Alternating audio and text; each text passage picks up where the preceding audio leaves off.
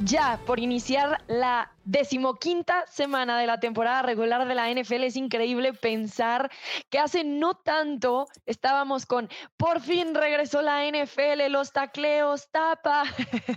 y ahora resulta que ya se nos está acabando. Queda esta y tres semanas más, cuatro semanas en total. Las semanas de descanso están en el pasado y ahora más que nunca empiezan a aparecer estos escenarios para calificar a postemporada. Lo estaremos platicando.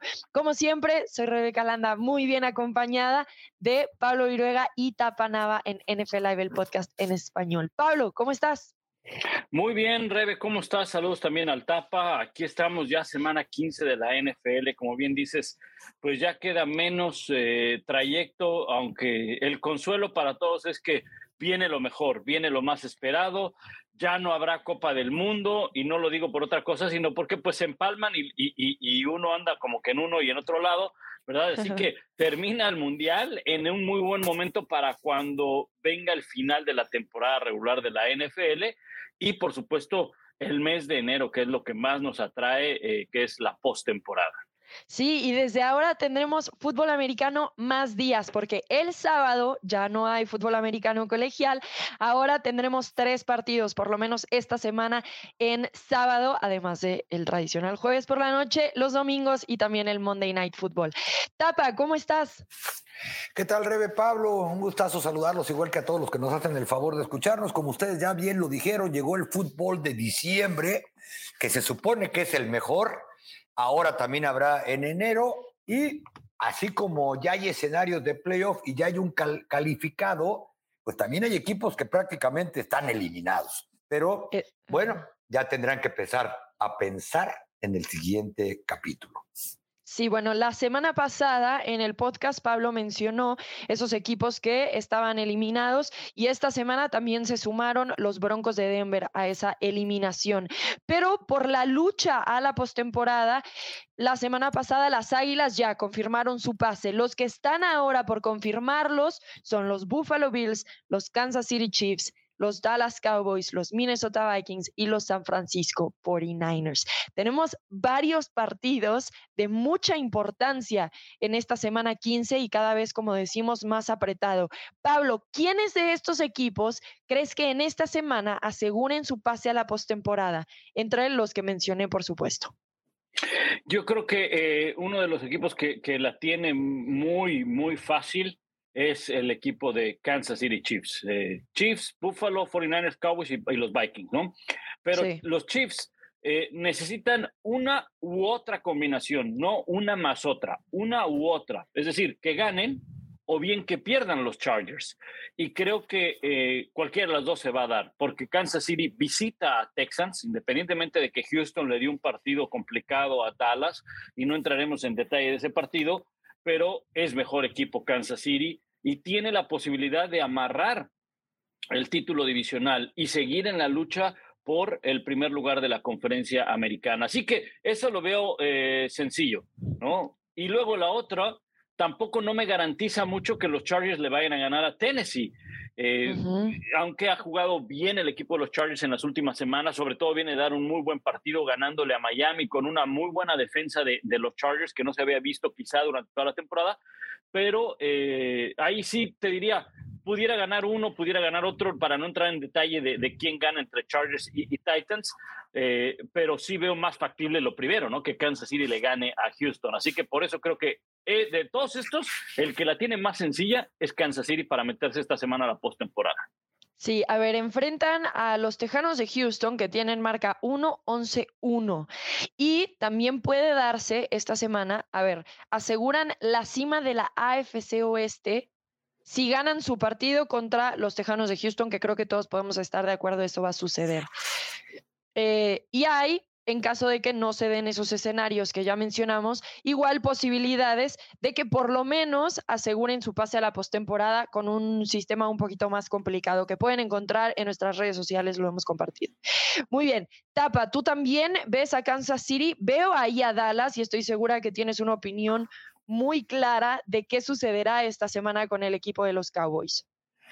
Sí, eh, Rebe, Pablo, también creo que los Chiefs van a clasificar. Ya los Texans jugaron su Super Bowl, lo dejaron ir en faltando menos de dos minutos la semana anterior, y creo que eso hasta mentalmente va a hacer que si de por sí han tenido un mal año y falta talento, pues peor han de estar hundidos después de que, reitero, dejaron ir la que parecía su segunda victoria. Ya para bien o para mal, ellos también seguramente ya están pensando en asegurar un buen lugar en el, en el próximo draft. Eh, si algo tiene Kansas City es que es un equipo que juega de manera consistente, esté donde esté en toda su carrera, el señor Pat Mahomes solo ha perdido un partido entre noviembre y diciembre. Sería casi increíble pensar que van a ir al eh, NRG Stadium a perder contra el peor equipo de los Texas y el peor en muchos años. Eh, quizá para los aficionados de equipos yo estoy bastante optimista en que los cinco equipos que tienen la posibilidad de ir a la postemporada van a clasificar ya esta semana. Eso no implica que amarren las divisiones. Tú hablabas de los Cowboys. Los Cowboys es un equipo de sube y baja. Eh, les alcanzó para ganarle al peor equipo de la NFL cuando prácticamente ya habían dado el tremendo cowboysazo de que de repente le ganan al mejor y pierden contra el peor. Ya les pasó en Green Bay. Seguramente esto les dio una buena alerta para ir a Jacksonville. Ciertamente Jacksonville viene de uno de los mejores partidos de Trevor Lawrence, pero la fortaleza ofensiva de Jacksonville va a ir contra la fortaleza de los Cowboys, que es la presión al coreback, y Trevor Lawrence no se desempeña bien con presión al coreback. Los Cowboys son el equipo con más capturas, eh, que tiene mejor diferencial de entrega, o uno de los que tiene mejor diferencial de entregas de balón, de balones recuperados. Los 49ers, pues prácticamente controlan su destino al ir a los Seahawks. ¿Qué van a hacer? Brock Purdy no ha entrenado prácticamente toda la semana por diversas molestias musculares. Va a jugar, pero van a recargar su juego en, el, en, la, en la carrera. Seattle es el vigésimo octavo de 32 equipos contra la carrera. Y los Vikings van a ir a, van a, ir a, jugar contra los Colts, un equipo que ya comenzó a entrenar, a entrevistar, perdón, posibles entrenadores en jefe para la próxima temporada. Y al primero que entrevistaron para ver si se queda con el puesto de manera definitiva es a Jeff Saturday. No sé dónde anda en la cabeza de Jeff Saturday, que ganó el primero, le aplaudimos, qué gran hombre de fútbol, pero no ha visto la suya y el equipo parece ir cada vez más a la baja desde entonces. Por eso creo que ni siquiera van a necesitar de las combinaciones estos equipos, porque los cinco, con una victoria, aseguran, reitero, los, los, este, los playoffs. Hay equipos como Dallas que tienen todavía más opciones, igual que, que los Chiefs, pero no van a requerir de ello. Creo que los cinco, Chiefs, Bills, 49ers, Cowboys y Vikings, aseguran su boleto al torneo, como solía llamarle el gran Antonio Ramiro Romo. Sí, a ver, uno de los partidos que parece súper interesante de esta semana, pondría yo ahí a Buffalo contra Miami. Buffalo tiene marca 10-3, Miami 8-5, pero Miami le ganó a los Bills de Buffalo temprano en la temporada, es verdad, en Miami, calor extremo. Stephon Diggs dice que nunca había tenido sensaciones así en el cuerpo, calambres absolutamente por todos lados. Ahora va a cambiar muchísimo porque van a jugar en Búfalo y se espera nieve, muy distinto a lo que se vivió eh, temprano en la temporada. Pero, ¿qué tan apretado vemos este partido? Es un partido donde medio corre riesgo los Bills. Los Bills tampoco han sido lo que nos tienen acostumbrados desde que Josh Allen se le lesionó el codo, no está teniendo como ese tipo de partidos donde está clarísimo que debería de ser un MVP. Entonces, ¿qué expectativa hay en este partido? Porque creo que dentro de los que estamos hablando son uno de los pocos equipos que se le podrían complicar las cosas. ¿Cómo lo ves, Pablo? Yo lo veo difícil, lo veo difícil para Miami, eh, por, eh, primero por el tema del clima. Eh, porque ellos no están acostumbrados. El partido se espera que se juegue el domingo con una temperatura de menos 6 a menos 9 centígrados. Ya tú decías con, eh, con un poco de nieve, se espera nieve. Ahora, el tema no es tanto la nevada, no es tanto, el tema es el viento y el frío, o sea, cuánto puede descender esa temperatura. Y ahí es donde eh, los jugadores de Miami no están acostumbrados a eso. Es, eso, aunque no lo crean, es un factor, es, es un factor. Eh, y luego, otro aspecto es que en los últimos partidos hemos visto un equipo de Miami que le está costando trabajo mover el balón. Es un equipo que se guía por la ofensiva y por una ofensiva unidireccional. Es decir, nada más lanzan el balón. Por más que intentan correr, no pueden correr. Y en las últimas semanas se ha visto sumamente predecible. Mira, me tocó hacer el partido de los Chargers. Le lanzaron 10 veces a Tyreek Hill. Solo cuatro recepciones. Era abusar de Tyreek Hill, que tuvo el 60% de las yardas por vía recepción en ese partido. Además, quedó tocado del tobillo derecho, no estaba al 100%, no sé cómo va a estar eh, para el partido contra los Bills. Ya a esta altura de la temporada, cuando traes una lesión es bien difícil de recuperarte, de sanarla. Estás jugando semana a semana. Quiero ver ese tobillo en frío, en un pasto duro como el de, el de Búfalo, que es un pasto sintético, eh, entonces, e, esas son cuestiones que le van a afectar a tu hombre más importante. Tua no jugó bien, tuvo el peor de sus porcentajes de pases completos en lo que va de su carrera, por abajo del 40%. Y si ese es tu mejor arma, si ese es tu, tu, tu sello, el mover el balón por la vía aérea y no está funcionando, entonces está en serios problemas Miami, porque defensiva no tiene. Le metieron tres series ofensivas los Chargers, de al menos 10 jugadas, 75 yardas, y eso que la primera serie ofensiva, si no mal recuerdo ese partido, fue cuando se la jugaron en cuarta oportunidad que los detuvo la defensa de Miami, pero les los dominaron por completo, les movieron el balón. Entonces, sí veo complicado que Miami, no solamente por el tema del frío, que es un factor bien importante, sino por cómo ha estado jugando en las últimas semanas y porque no tiene defensa, le cuesta trabajo de tener, pueda ganarle el partido a los Bills. Y fíjate, eh, Pablo, Rebe, que precisamente por el tema del frío, yo considero que va a ser el principal factor, y no solo porque se nota que a los Dolphins, en particular tú a Taigo Bailoa, pues no les gusta eso de jugar en temperaturas congelantes. Vamos a ponerla así, Taigo Bailoa nunca ha ganado un partido en temperaturas congelantes en la NFL, 0-3. Los Dolphins traen una racha de ocho descalabros consecutivos en temperaturas de 40 o menos grados Fahrenheit. 40 ni siquiera es que esté nevando, el punto de congelación son 32 grados. Pero eh, precisamente, además de que Tua no viene de su mejor momento, está, ha perdido los últimos dos partidos, a pesar de que tenía una temporada casi perfecta en índice de eh, efectividad de coreback, en porcentaje de pases completos, cuántos yardas le da. En las últimas dos semanas, y no ha jugado en temperaturas congelantes, su porcentaje de pases completos disminuyó al 46% combinado en las últimas dos semanas. 22 puntos de total quarterback rating, o sea, ha estado, ha estado mal, independientemente de la defensa. Y si, como tú dijiste, Pablo, van a ir a tratar de correr el balón, porque el viento en Búfalo hace que el balón de repente se te regrese como cuando lo avientas nada más para arriba, o cuando vemos esas patadas de despeje que se regresa. Su ataque terrestre es uno de los cuatro peores que hay en toda la NFL. Eh, entonces, la verdad es que sí se ve complicado y por eso lo mencioné entre lo que, los cinco que con un triunfo estaban del otro lado, mencioné también el partido de los Bills, porque se ve muy poco probable y además hay que sumarle que también ha estado limitado en entrenamiento Tariq Hill, que lo vimos, que casi lo desencuadernan los Chargers por ahí del tercer cuarto con un golpe que incluso le impidió terminar el partido en el último cuarto. No estaba oficialmente fuera, pero ya no lo metieron. Oigan, y también creo que la gente nos va a escuchar y va a decir como, a ver, los San Francisco 49ers, ok, tienen marca 9 y 4, pero están con coreback suplente, el tercero. Los Seattle Seahawks empezaron la temporada súper bien. ¿Por qué no le podrían dar batalla a los 49ers si además Brock Purdy no ha entrenado porque tiene golpes y dolores en el cuerpo? ¿Qué le diríamos a esas personas de por qué creemos que los 49ers van a ganar y Seattle en realidad no le va a dar muchos problemas, incluso jugando en Seattle? Yo creo que, yo creo que sí le va a dar batalla. Yo creo que sí, le puede dar batalla. Eh, eh, nada más una, una, corrección, el partido de Buffalo Miami dije que era el domingo, es el sábado en la noche. Peor aún, ya revisé la temperatura, va a estar a menos 10 centígrados. O sea, peor, eh, te va a estar un poco más frío el sábado que el domingo. Y es, domingo, y es sábado en la noche, o sea que imagínate. creo que em, sí le puede dar batalla, regresando al tema de San Francisco y Seattle.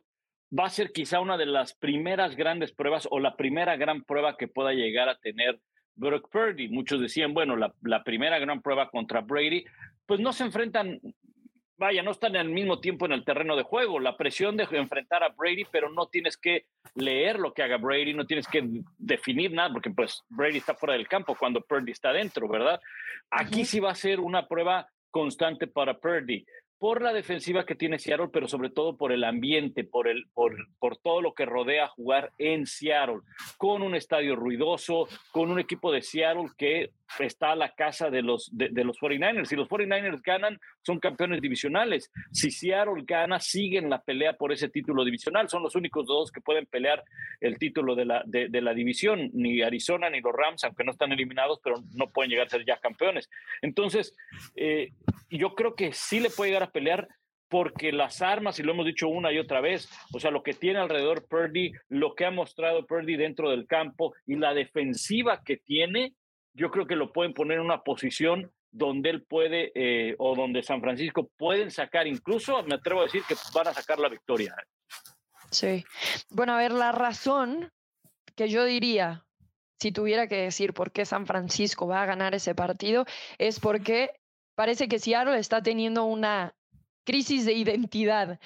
Han perdido los últimos de los cuatro, los últimos tres del, han perdido tres de los últimos cuatro partidos, se cayeron hasta octavos en la NFC, como bien dice Pablo, están peleando por ese lugar, no están corriendo bien el balón y no están parando la carrera, que teniendo a Brock Purdy, eso es lo que van a intentar hacer, como bien lo mencionó Tapa previamente. La ofensiva está siendo unidimensional porque lo único que les está funcionando es el pase.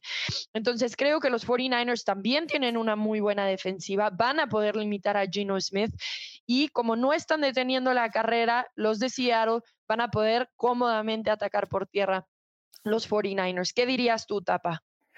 Sí, como lo mencionabas tú y lo mencioné hace rato, la defensiva es la vigésimo octava contra la carrera.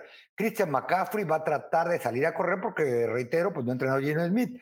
Eh, tampoco creo que vaya a ser un, partido de un solo lado, porque, pues sí, la ofensiva de Seattle es unidimensional, pero ahí es donde se puede complicar para San Francisco porque en prácticamente cualquier apartamento estadístico trascendente por pase, en envíos de 15 yardas o más, los eh, Seahawks son entre los tres mejores en absolutamente todo. Y eso me recuerda, por cierto, a Russell Wilson, que siempre hablábamos de que su ataque era muy vertical y con esos receptores podía pasar largo. Casi cada temporada era en su ofensiva de las que pasaba más. Pues ahora nos damos cuenta ese es el sistema de Pete Carroll, el pase largo y vertical con la habilidad de sus receptores. Bueno, pues los 49ers, quizá la única debilidad que tienen a la defensiva son precisamente los envíos que en la NFL se llaman eh, de largo alcance o down the field, que son los de 15, 20 yardas o más. Eh, ahí están entre los 10 peores que hay en toda la NFL. Entonces seguramente ya sabemos de qué se va a tratar este partido, pero por ahí dice eh, que va a ser correr el balón contra tratar de conectarles largo y pues en la NFL dicen que carrera mata pase. Así que por eso es que yo creo que los 49ers pues van a hacer lo mismo que han hecho con Purdy, que hicieron con Garoppolo y que hicieron con Trey Lance. Tratar de salir a correr y ahora tienen un mejor corredor que hace un mes. Bueno, creo que todos estamos de acuerdo un poco con las predicciones de estos partidos de grandes implicaciones, pero no son los únicos partidos llamativos de esta semana 15. Hay varios partidos a seguir. ¿Alguno que nos quieras compartir específicamente, Tapa? Sí, a mí la verdad quiero ver Baltimore contra Cleveland el sábado por la tarde porque pues Baltimore otra vez va a estar sin Lamar Jackson.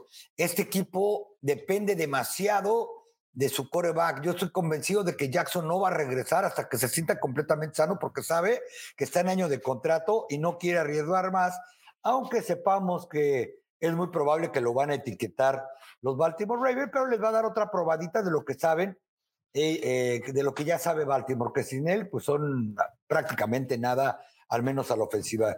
Cleveland está prácticamente eliminado de la lucha por la postemporada, tiene una buena defensa, pero Dishon Watson ya va a estar en su segundo partido después de que dejó 700 eh, días desde que había jugado por última vez con los Texas hasta que regresó precisamente en Houston la, semana anterior. Entonces, Baltimore yo lo consideraba un equipo de la conferencia americana que iba a los playoffs. No estoy seguro si después del partido contra Baltimore lo vamos a seguir teniendo todavía en esa escala. Y otro partido, si me lo permite, que, me, que, que quizá por las implicaciones que tiene, es el de los Giants contra Washington, probablemente la última llamada que tienen los gigantes de Nueva York para tratar de acercarse a la postemporada, o lo mismo podría uno decir de Washington, si es que en realidad en la división este de la conferencia nacional van a clasificar a los playoffs tres equipos. Los dos están obligados a ganar. Es una muy vieja rivalidad de la, en la conferencia nacional y seguramente van a ofrecer un muy buen juego. Pablo. Mira, yo me iría con el duelo entre, lo comentábamos hace un momento, eh, Tennessee contra los Chargers creo que este partido ya es de playoffs adelantado. Los Chargers, después de ganar el partido contra Miami, se habían colocado en la séptima posición, pero el resultado de en favor de los Patriots sobre Arizona el lunes por la noche bajó a los Chargers al octavo puesto. Tennessee está también en la pelea. Creo que están estos dos equipos llegando a un punto en el cual una derrota los puede eh, prácticamente dejar fuera de la postemporada. Probablemente no de manera oficial, pero entonces sí se alejarían, porque hay que tomar en cuenta algo. Los, eh, los eh, Patriots juegan contra los Raiders, un partido que yo creo que los Patriots pueden ganar, independientemente de que es en Las Vegas. Em, independientemente que es el duelo entre Belichick y Josh McDaniels, pero los, eh, la defensa se juega muy bien la, la, de los Patriots y uno de los problemas que tiene el equipo de los Raiders es proteger a su, a su coreback. Eh, los Jets están en la pelea por ese séptimo. Estoy hablando de los, de los equipos que están en ese, eh, buscando ese séptimo lugar, ese último comodín. Los Jets estarán jugando en casa ante Detroit. Detroit viene jugando bastante, bastante bien, pero sabemos cómo le cuesta a Detroit salir de, de, de su estadio, poder tener victorias fuera de casa. Van al frío, en Detroit hace frío, pero recuerden que ellos, su coche no es convertible, es este, eh, es, ¿verdad? Entonces, por mucho que vivan en Detroit, ellos no saben lo que es eh, frío cuando juegan. Entonces, yo sí creo que este partido de Tennessee y el equipo de, los Chargers va a ser bien interesante porque además, ojo, Tennessee es, es por momentos el líder de, de, la división, pero ahí está Jacksonville. Ustedes podrían asegurar que Jacksonville perderá con los Dallas Cowboys. Yo creo que Dallas sí puede ganarle a Jacksonville, pero como ha estado jugando en las últimas semanas Jacksonville, están también a la casa de, de, los Titans. Creo que ni Tennessee ni, ni, los Chargers se pueden dar el lujo de perder porque se van a meter en complicaciones, probablemente más el equipo de los Chargers. Sí, los Titans, recordemos que la semana pasada perdieron en casa contra los Jaguars. Y los Lions van contra los Jets y han ganado cinco de los últimos seis. Empezaron la temporada 1-6 y ahora están posicionados para un wildcard en la NFC. Yo me voy a ir con el partido también de los Commanders y los Giants, un partido que me tocó narrar la semana pasada. Estos equipos bueno, los Commanders descansaron la semana pasada, pero la antepasada jugaron Giants Commanders y ahora se vuelven a ver de manera directa. Y a ver, ese partido tenía implicaciones grandísimas, las de, la de hace dos semanas. Acabaron empatando. Y entonces eso movió toda la situación de la nacional hasta el momento. Los cuatro están colocados para pasar a la postemporada, pero el que pierde prácticamente se va a su casa desde mi punto de vista. Y los Giants ahora les toca visitar a los Commanders. No pudieron llevarse ese partido en casa. Jugar en Washington, los Commanders en casa parece ser que es un poquito más viable. Los Commanders iniciaron ese partido con una ventaja, acabaron igualando el partido, como ya lo mencioné, pero creo que no se pueden dar el lujo ninguno de los dos de que vuelva a terminar como empate porque afectaría las oportunidades de cada uno de los dos equipos. Eh, y fíjate, Rebe, que si a mí me pidieras un partido del Morbo para ver, hay cero prácticamente implicaciones de postemporada. Pero quiero ver a los Rams enfrentando a los Packers en Lambeau Field con una semana de entrenamiento de Baker Mayfield después de ver la cáscara que se aventó la, semana anterior. por lo menos ahora pues, ya entrenó una semana, ya se aprendió por lo menos el nombre probablemente de sus compañeros de la ofensiva, aunque a los de la defensa les siga gritando, hey 97, que no te vuelvan a dar la vuelta y no te envuelvan, ¿no? Porque no saben ni cómo se llama. Para un equipo de Los Ángeles, que lo he reiterado, ¿no? Hace tiempo que sacaron la bandera blanca que guardaron a sus jugadores con los que van a tener que sobrevivir también el próximo año cuando no tienen eh, selección de primera ronda y de varias rondas más. Pero pues habrá que ver qué onda contra Aaron Rodgers y compañía que están prácticamente knockout. Porque Pablo mencionaba, ¿no? A los Petros contra Las Vegas. Bueno, pues si Las Vegas perdió con un, con un va que llevaba 48 horas en el equipo o menos 42, pues bueno, por lo menos Mike Jones lleva dos años ahí sea como sea la ofensiva de, Nueva Inglaterra. Así que a ver qué tal el gran Baker Mayfield y si sigue diciendo lo correcto. Como lo bueno, y si alguien va a saber cómo neutralizar una ofensiva de Josh McDaniels, va a ser Bill Belichick. Sí, sí, sí, sí, de, acuerdo. eso va a ser, va, a ser interesante. Oye, y en el tema de, de, Lambo Field, de Baker Mayfield, de Aaron Rodgers, sería como que Sí, otro golpe, otro gancho al hígado para Aaron Rodgers, ¿no? Que venga Baker, Baker Mayfield y que en el Lambo Field le, le gane. Yo entiendo que, que Aaron Rodgers pues, no, poco puede hacer porque no juega la defensiva, hace un momento lo explicaba, pero pues no dejan de cargársele victorias y derrotas a los, a los corebacks eh, titulares, ¿no? Y Green Bay necesita la victoria para estar en la pelea. ¿no? Para mantenerse en la pelea. Aunque sea de manera matemática. Y cierto, a, los corebacks les cargan mucho, pero esta vez hay, hay partidos en los que sí se le puede apuntar por ciertos errores muy específicos al coreback buena parte de la responsabilidad. Y Rogers está viviendo su peor temporada como profesional sin duda. Bueno, pasemos a, hablando de partidos, de aquellos que no se van a dar, porque se ha anunciado de manera oficial que la NFL no viene a México en 2023, algo que ya sabíamos, el Estadio Azteca va a estar en remodelación para la Copa del Mundo en los próximos años, así que por este año 2023 que viene, la NFL no podrá estar de regreso en la Ciudad de México ni en nuestro país. La pregunta es, ¿Cuánto impacta esto en la rotación internacional? Esperando que continúe todo en buen camino y para el 2024 tengamos a la NFL de regreso. Pablo. definitivamente que, impacta, ¿no? Porque es un año en el que se pierde y que le da la oportunidad, sobre todo a un país eh, que lo hizo muy bien, como fue Alemania, que tuvo un partido y se espera, no, no está oficialmente dicho, pero es muy probable altamente probable que ese partido que le correspondía a México en el 2023, pues se lo entreguen a, Alemania. Eh, definitivamente que, afecta, aunque la gran ventaja que tiene México, y es la carta que juega México, es que no hay un mercado tan importante fuera de los Estados Unidos como el mexicano, como, el mexicano. Porque de no ser esa carta, sinceramente, es, es duro lo que voy a decir, es cruel y no les va a gustar pero si no fuera la afición mexicana, lo que sigue la NFL, la importancia del juego, el conocimiento del juego, la tradición del juego, si no fuera por todo ese mercado tan importante, la NFL no vendría a México. No iría a México. No hay estadios del nivel de NFL, con todo respeto, pero no los hay.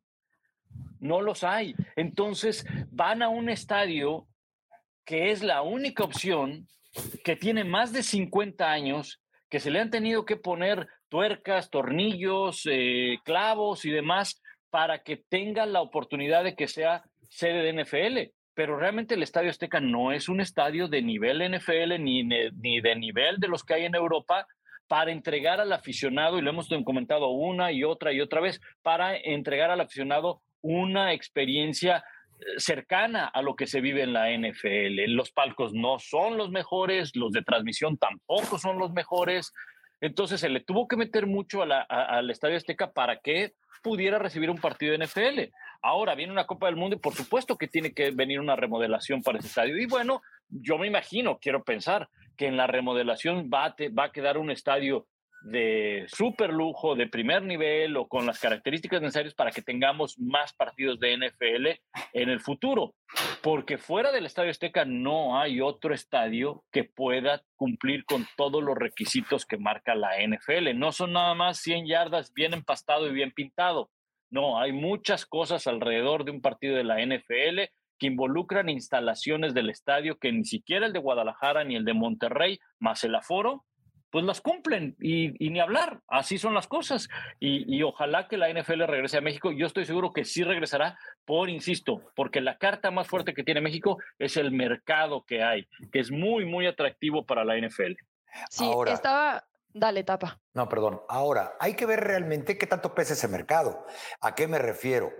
A que eh, en, y lo voy a decir con todas sus letras, en la incultura de la NFL, del fútbol americano, del estadounidense y hasta de los jugadores, ellos creen que, bueno, ¿cuál es el problema? Que se vengan a, Estados Unidos, al cabo son nuestros vecinos, y al que le gusta el fútbol americano muy probablemente tendrá para venir. Hay que verlo en el estadio de los Dallas Cowboys, donde ellos tienen más de 12 mil abonados de temporada, sin incluir también una buena cantidad de dueños de palcos, eh, que viajan cada vez que hay partido en el estadio de los Cowboys eh, para verlos, más el porcentaje de gente que viene de manera ocasional. Es decir, hay gente que compró sus boletos, tiene el billete, toma su avión o su carro, lo que quiera, y viene hasta Dallas a verlos cada semana. Y ellos calculan que son entre 12 y 14 mil, más o menos. La suite más cara del estadio de los Cowboys es de propiedad de unos mexicanos que viven en México. Pero ahora México le abrió el hueco a que muy probablemente Alemania vaya a tener dos partidos de, de temporada regular, porque vieron el exitazo que hubo y el lugar de México es muy probable, porque así se comentó incluso en los pasillos ayer en la Junta de Dueños aquí en Dallas, donde decidieron que, o más bien donde anunciaron, no decidieron que México no lo iba a tener y que ya nada más van a ver los detalles para anunciar que va a haber dos en Alemania. Si el estadounidense o la NFL o Gudel o quien sea cree que el billete en merchandise, porque para eso hacen estos partidos, no solo para la gente que va a ir a verlo, o sea, están sembrando afición. ¿Les conviene más Alemania? ¿Quién sabe? Si regresen al Estadio Azteca, porque reitero, creerán que los 70 mil que meten para un juego de la NFL en México, buena parte y más, muchos más que no fueron al Estadio Azteca porque te dicen, la verdad prefiero ir a verlos en Los Ángeles, la verdad prefiero ir a Dallas, prefiero ir a Pittsburgh, digan, bueno, pues mejor que no haya, siempre hemos tenido esa afición ahí pero no hemos tenido la que hay en Alemania y otras partes de Europa. Vámonos a, seguirle pegando al mercado europeo, que el mexicano siempre fiel, como dicen por ahí. Ahora, eh, no hay que olvidar que es un negocio el llevar a la NFL a, México. ¿A qué me refiero? Que hay un promotor que compra el partido y entonces quizá no es que no haya las comodidades suficientes en el nuevo estadio de Monterrey, Guadalajara, quien quieran, porque el de Guadalajara, por cierto, es más, viejo que el de los Cowboys, entonces ya no es tan nuevo el donde juegan las Chivas, pero seguramente consideran que el momento de tenerle que hacer adaptaciones para NFL ya no va a ser negocio, o que la capacidad impide que sea negocio, o que de alguna manera no les conviene y tan es así que no va a haber porque no está la Azteca disponible. Otra, yo no sé, desconozco los detalles, cuánto dinero le van a invertir al Estadio Azteca y eh, cuánto tiempo van a tardar en esas remodelaciones, es decir, si nada más son de un año, o, son de cuatro de aquí a que llegue el Mundial, o, tres de aquí a que pasen las inspecciones de la FIFA para que le den sede, sede mundialista. ¿Por qué? Y con esto termino. Ustedes imagínense, cualquiera que haya estado en el estadio de los Cowboys, parecería imposible pensar que el estadio tiene 11 años. Bueno, ayer en la Junta de Dueños se aprobó lo que Jerry propuso hace una semana, de que le van a invertir 300 millones de dólares al estadio de los Cowboys, que créanmelo, se puede comer en el piso en día de juego y está más limpio que nada, porque también tienen que ver hasta las concesiones, para adaptarlo y como dijo Jerry ayer, cuando la gente lo pise, y no, no van a cerrarlo ni por un día, dentro de, su funcionalidad van a estar trabajando, dice, cuando la gente lo pise van a, va a parecer que es completamente nuevo después de estos 300 millones de dólares, que es más dinero que el que costó la, la construcción del estadio de Monterrey. Entonces, ¿por qué? Porque Jerry Jones quiere la final de la Copa del Mundo, esa es la realidad y ya convenció a los dueños de la NFL que eso les conviene a todos, no nada más a él, traer la final de la Copa del Mundo. Entonces, ¿cómo va a competir el Estadio Azteca o cuánto dinero habría que meterle para que realmente quede como un estadio de primer mundo? Lo desconozco, pero es mucho más que lo que le tienen que meter al de los Cowboys, Así que son realidades diferentes y te digo, la única preocupación que a mí me daría es que realmente la NFL vaya a regresar otra vez con un partido a México en los próximos cuatro años, por lo menos de aquí a que comience el Mundial del 2026. Sí, bueno, en teoría sí debe de estar todo y concuerdo con ustedes ahora que estuvimos ahí en el Estadio Azteca, en el Monday Night Football justamente, es muy evidente que es un estadio que necesita extremas remodelaciones. Por momentos de repente dijimos como que no será más barato tirarlo todo y volver a construirlo en lugar de que por partecitas arreglarlo. Entonces, bueno, será muy interesante el progreso del Estadio Azteca. Evidentemente es un lugar emblemático, le tenemos cierto cariño, en verdad no queremos que lo tiren, pero si queremos recibir este tipo de eventos, entonces sí va a tener que haber una gran inversión. Los Broncos de Denver también van a remodelar su estadio, ellos van a invertir 100 millones de dólares. Y también, nada más como para darle una pulidita por fuera, el Estadio Azteca necesita mucho más que una pulidita por fuera.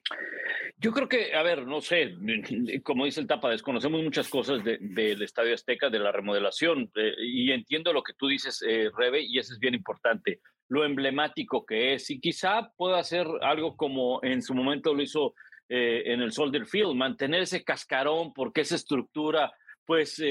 es algo significativo y demás, y por dentro, pues, hacer un, estadio de, altísimo, altísimo nivel. Volviendo al tema de lo que decían, de lo, lo, que explicaba el Tapa, de los que van a Dallas, ¿cuántos no sabemos que van a Miami? Que bueno, se cruzan a Los Ángeles nada más para ir a un partido de la NFL, van a Arizona, o incluso van todavía hasta más lejos, a Pittsburgh, a Foxborough, vienen hasta el noroeste sin importarles el frío. ¿Y saben qué? Yo escuché mucho, no sé si ustedes, pero en la, en la semana del juego en México, escuché muchísimas personas que decían, ¿sabes qué? Nos sale igual o un poquito más caro ir a los Estados Unidos a ver un partido de la NFL. Y no hay punto de comparación de hacer un viaje a los Estados Unidos donde tienes tres días, donde además le puedes pegar a, a lo mejor al shopping, donde vives una experiencia completamente distinta porque estás desde el tailgate, el estadio tiene otras eh, instalaciones, una tienda oficial, un mejor acceso al estadio.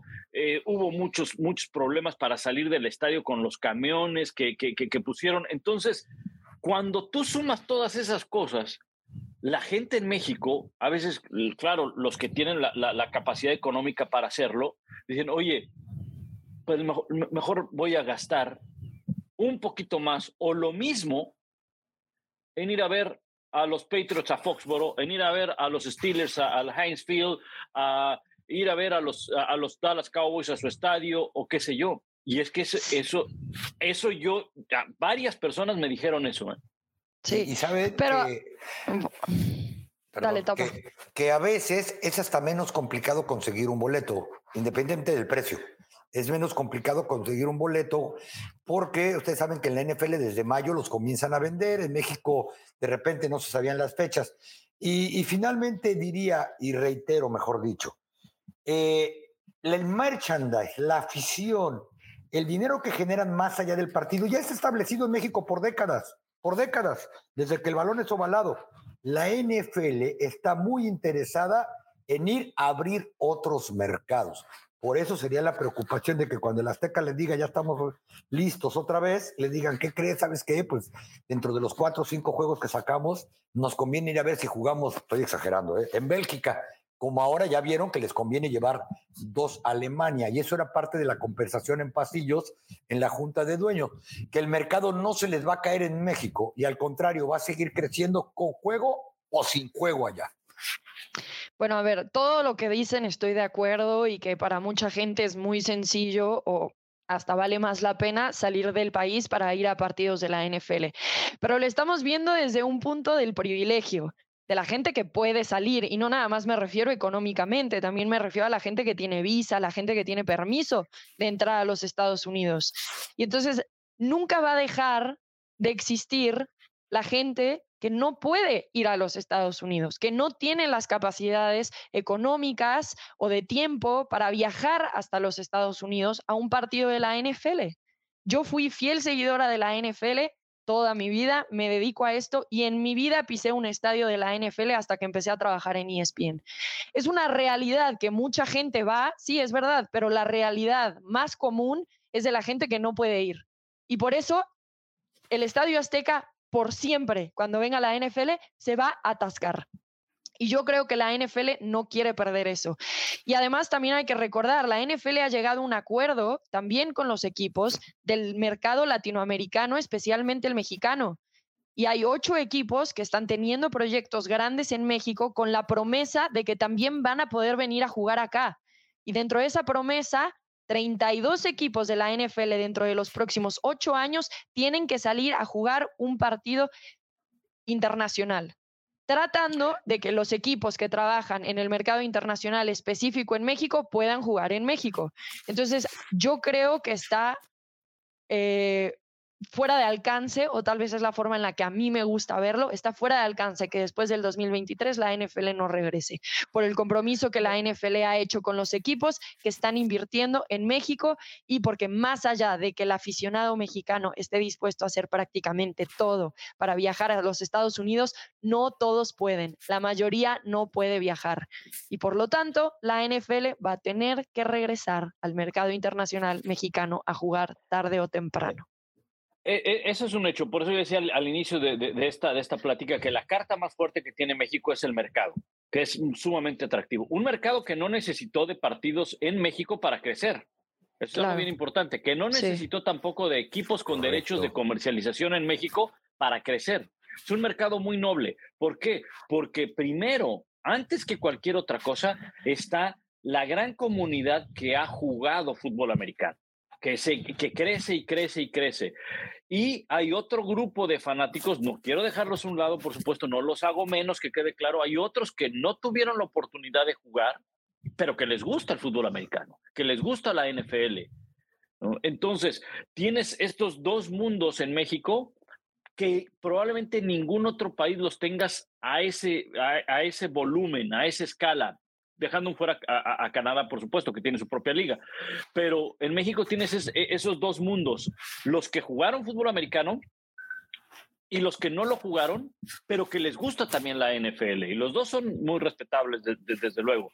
El tema que yo ponía de los aficionados y de los que tienen esa capacidad económica y esa posibilidad de poder ir es que muchos de ellos dicen, oye, ¿por qué tengo que ir a un estadio que no me da las comodidades, que tiene muchos problemas, que es viejo, cuando puedo ir a uno que es e, el, del equipo además, ¿no? Entonces, yo entiendo. Claro, pero no tienen que, no tienen que. Nada más que hay gente que no tiene la posibilidad de hacer lo que ellos. Entonces, ellos pueden ir y gastar su dinero, pero que venga la NFL para aquel que no tiene esa posibilidad que, es la mayoría del aficionado. sí, que tampoco no es muy accesible, Rebe. O sea, tampoco no es muy accesible. Los boletos en el Estadio Azteca no eran nada accesibles. ¿eh? Oye, yo me refería más bien a esa parte. Es otra cosa, perdón, es otra cosa que probablemente la liga, el promotor que traiga el, eh, eh, partido, que se hagan esto y decir, oye, a ver, si vamos a cobrar mucho, ¿en qué condiciones está el estadio?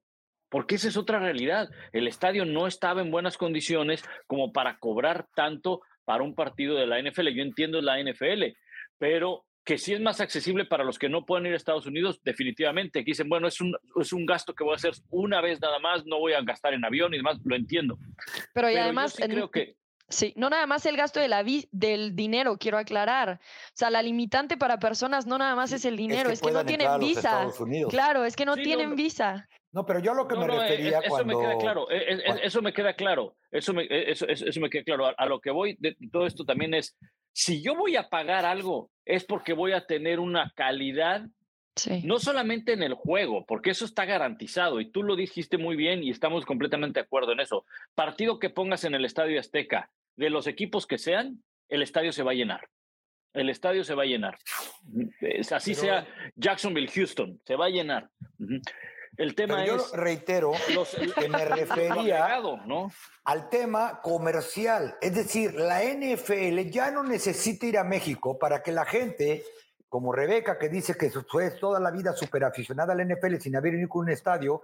Yo llegué a un estadio la primera vez eh, de niño porque mi papá me lo dio de premio para ir a ver un Super Bowl porque teníamos esa facilidad quizá, eh, pero de manera regular hasta que también comenzó, por supuesto. Conozco gente en Dallas, que ha vivido toda su vida en Dallas, que es súper aficionada, jugó fútbol americano y jamás han podido tener acceso al estadio de los Cowboys porque no es barato ni para el americano ir a un estadio de la NFL en ninguna parte del planeta. No, yo me refería, ese es un buen punto. Yo me refería a que eh, ya no tiene por qué ir a darles una probadita de lo que es la liga y del nivel de competencia ya en vivo para vender playeras, para vender derechos de transmisión, para vender un montón de cosas que sí necesitan hacer en países como Alemania por un lado. Por otro lado, yo me refería al tema comercial, porque como Rebe lo dijo, ocho equipos ganaron sus derechos, pero no fue para ir a jugar allá. Si van, qué bueno, porque les va a ayudar, obviamente, a exponerse. Pero era para asegurar derechos comerciales, ya sea a través de los programas y su programación de televisión, su merchandise, sin tener que pasar por el medio de la liga. Ejemplo, los Cowboys tienen una demanda desde hace 100 años porque ellos transmiten sus juegos en español y les importaba un cacahuate cuando la liga les decía que no, se ampararon de alguna manera y la demanda ya la quitaron porque ahora sí ya tienen todos los derechos. Y tú les preguntas a los Cowboys literalmente, al hijo del dueño, que es el que funciona como director de merchandise y de marketing, que es, él está involucrado a Jerry Jr., y se lo pregunté el día que anunciaron que México era ya territorio de los Cowboys oficialmente, se lo pregunté hace tres semanas, porque cada vez que me ven en el pasillo me dice, oh, Carlos, los mexicanos están contentos porque ganamos, ¿no? Y le digo, van a estar más contentos cuando jueguen por allá. Me dice, sí, pero ¿qué te dice él? No saben lo que nos hemos quitado de problemas.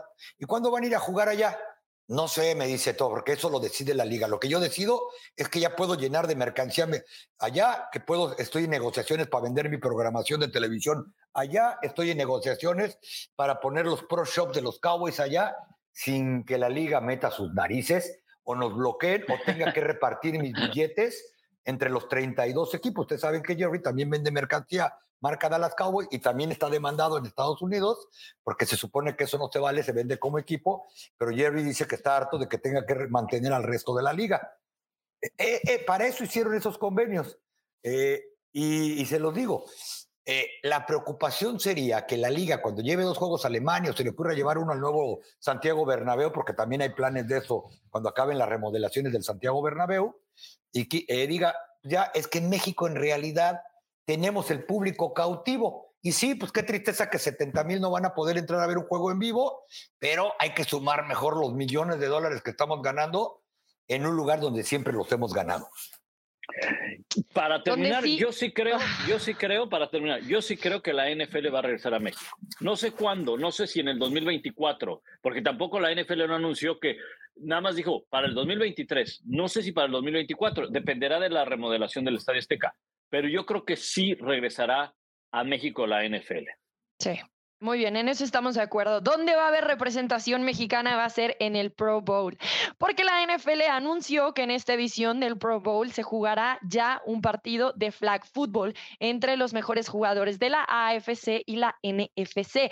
Y para eso, por supuesto, designaron entrenadores por un lado Eli Manning por el otro, Peyton Manning.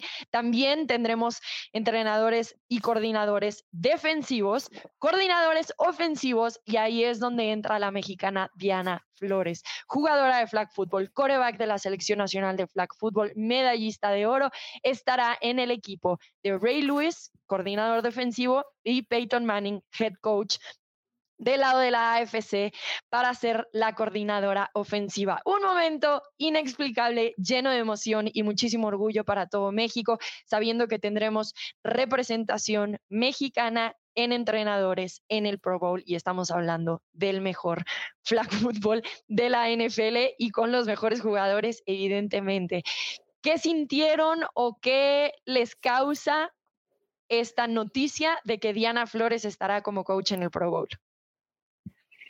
Bueno, a, mí me, causó eh, gran eh, orgullo por, el flag football de, México, por el nivel de México, por el reconocimiento a las mujeres porque eh, obviamente nosotros en México nos enfocamos en el flag fútbol femenil, porque ustedes, y, hablo, te incluyo Rebeca, porque tú formaste parte de esa selección o formas parte de esa selección, ustedes ganaron la medalla de oro, pero se nos olvida que también hay flag fútbol varonil y México ganó la medalla de bronce, Estados Unidos ganó la medalla de oro. Lo que en cualquier momento de la historia hubiera ocurrido es que la NFL hubiera tomado a los corebacks del lado masculino, ¿no?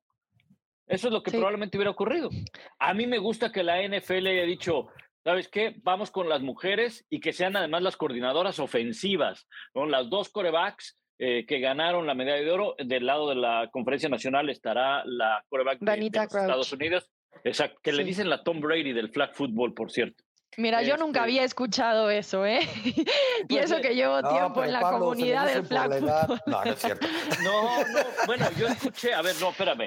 Yo escuché sí, sí, una hay... entrevista sí, que exacto, hicieron en NFL Access y así, así la presentaron, ¿no? Entonces. Este, Ella se presentó a sí misma, sí, sí. Eh, ah, bueno, ok, entonces, este, bueno. O sea, yo puedo decir que soy el Tom Brady de, del periodismo, periodismo deportivo. Oye, y así ya me van a empezar a decir todos, qué llevadita, ¿eh? claro, exacto. y, y seguramente lo decimos por tu rostro, Tapa, no por tu edad, ¿no? Oye, yo, yo pensé que por mi estatura. Ah, exacto. Por tu, buen, por, por, por, tu buena alimentación. No, por mis eh, sanas este, hábitos. Hábitos, por mis Tus buenos hábitos. Exacto. Oye, pero volviendo al tema, no, la verdad es que a mí me causó una, una gran alegría, gran orgullo por, por Diana, por ustedes, Rebeca incluida, por todo el flag football eh, de México que se, que se practica a un muy buen nivel en diferentes edades y además el impacto que, que ha tenido. Tú me lo decías eh, en el Estadio Azteca, Rebe, cómo ha impactado esa medalla de oro en el flag football y en las mujeres, sobre todo, en las niñas. Y el que esté ahí, Diana Flores, es algo, algo sumamente eh, pues impresionante y, y, la verdad de que todo el éxito. Y creo que también en parte la NFL hace algo muy interesante. Eh, eh, el, el, flag football lo quieren llevar a los Juegos Olímpicos. Quieren que sea un deporte olímpico.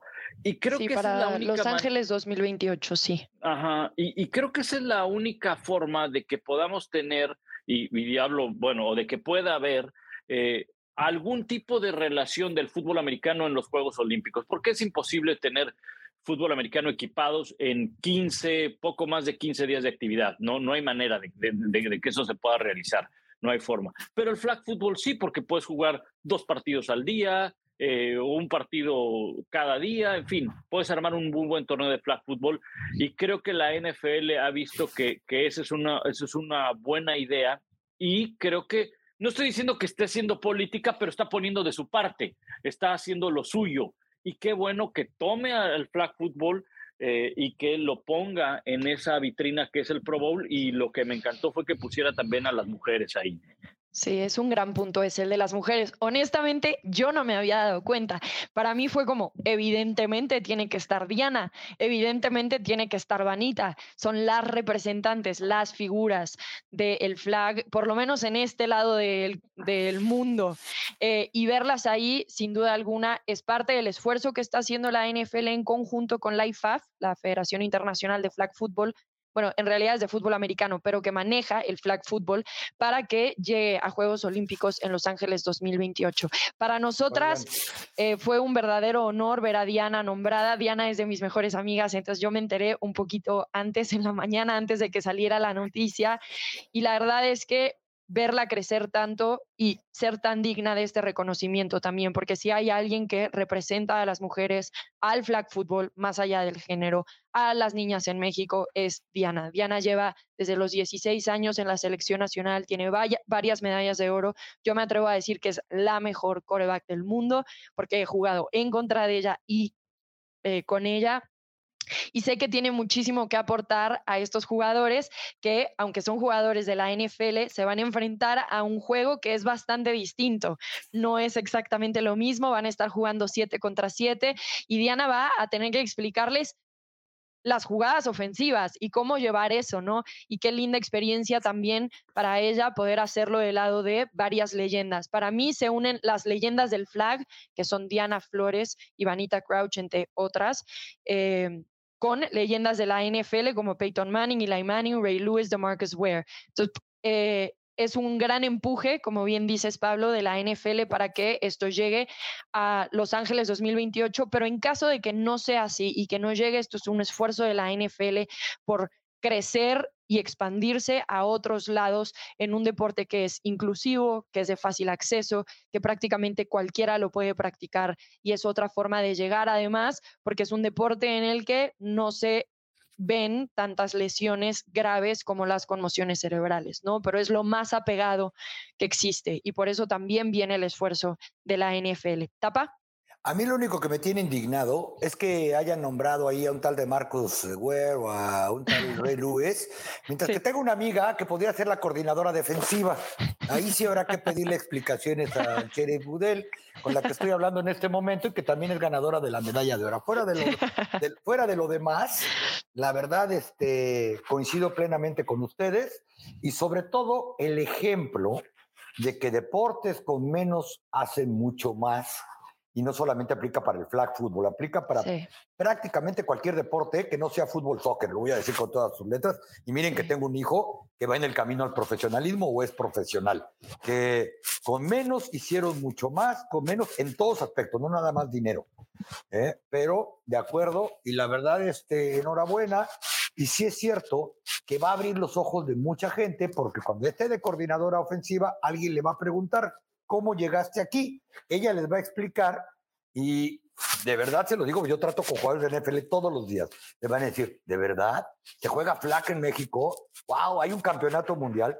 Porque es indignante a veces ver el desconocimiento que hay este, sobre lo que sucede más allá de las fronteras de Estados Unidos, ¿no? Alguien diría, bueno, es que no tienen por qué saber.